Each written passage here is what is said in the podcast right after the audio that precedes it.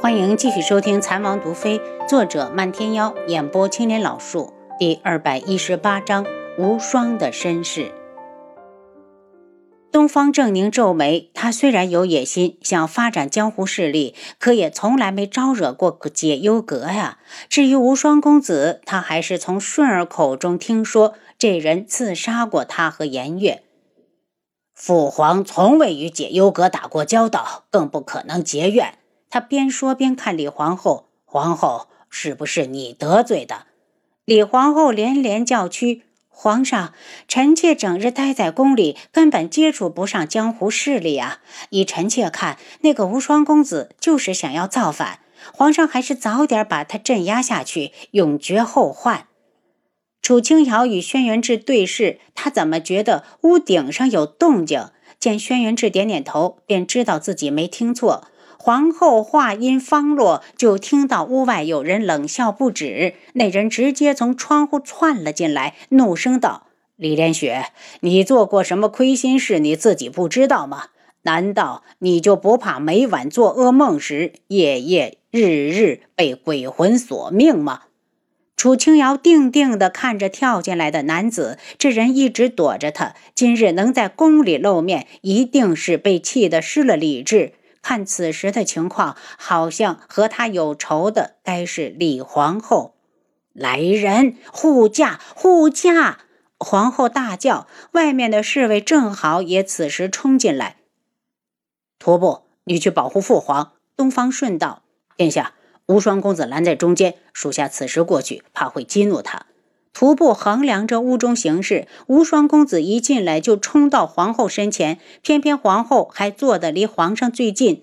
至于智王和智王妃，人家端坐在位子上就没起来，一脸的事不关己。无双公子，你敢擅闯皇宫！徒步大叫一声，将来人身份报了出来。东方正宁一听他就是无双公子，脸顿时一沉，怒喝道。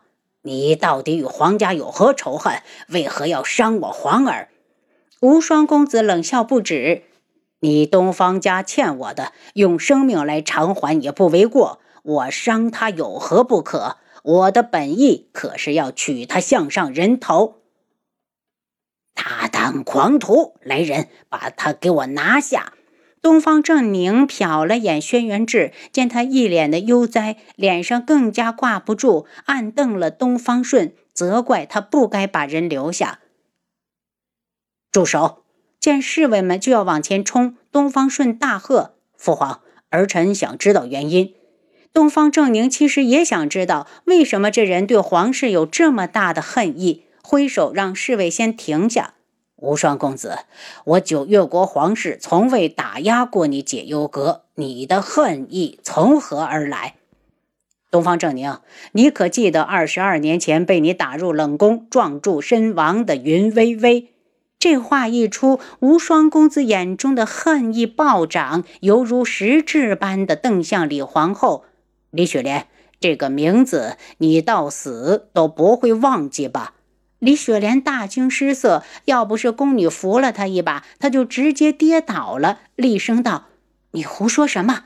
本宫可不认识什么云微微。”云微微这个名字让东方正宁木的一惊，他对这个名字曾经有多爱，现在就有多恨。他发怒的脸上带着十足的恨意，就像极力隐藏的东西忽然被人揪出来扔到大庭广众之下。他的脸顿时变得狰狞，一个给他戴了绿帽子的女人早就成了他心里的禁区。他怒喝一声。你提那个贱人做什么？你是云雀国人。无双公子失望地看着他，明明怒气冲天的眸子里却带着鄙夷不屑。是啊，云微微是个贱人，那你又是什么？你抢她进宫时，怎么不说她是贱人？你杀死她青梅竹马的未婚夫时，不是比她更贱吗？贱人这两个字，我应该把她原封不动地还给你。你们东方家全都是贱人，不得好死的一群贱人！他言辞激烈，眼中是刻骨的恨意，看得楚清瑶不自觉地抓住轩辕志，怎么也无法把眼前之人和那个温文儒雅的无双联系起来。一瞬间，他又想到了当初知道韩家被灭时的自己。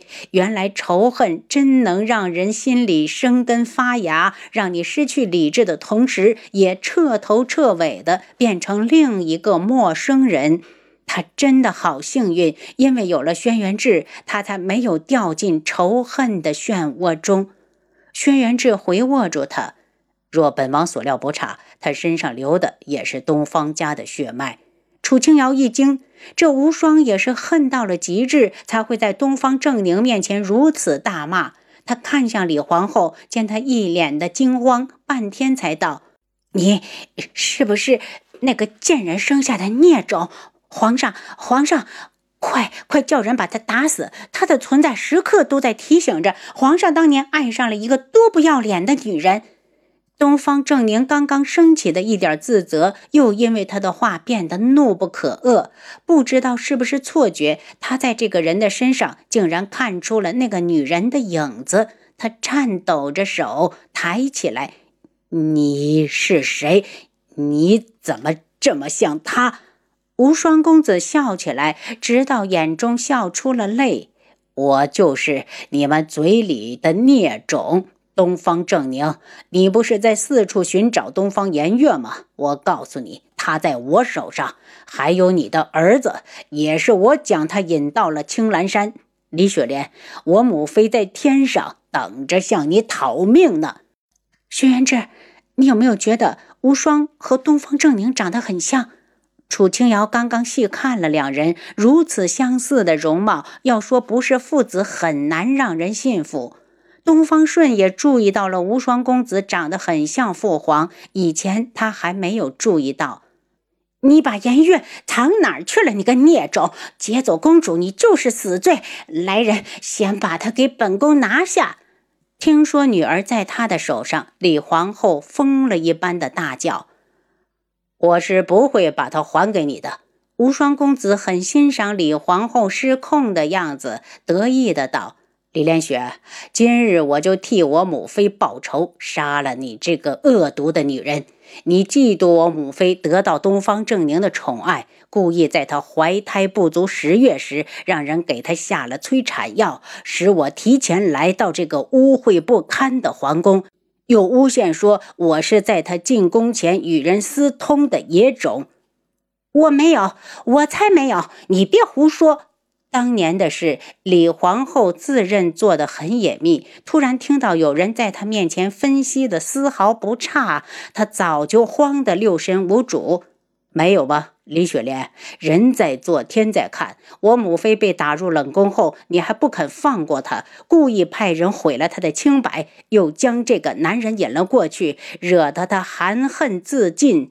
你是怎么对待我母妃的，我就怎么对待你的女儿。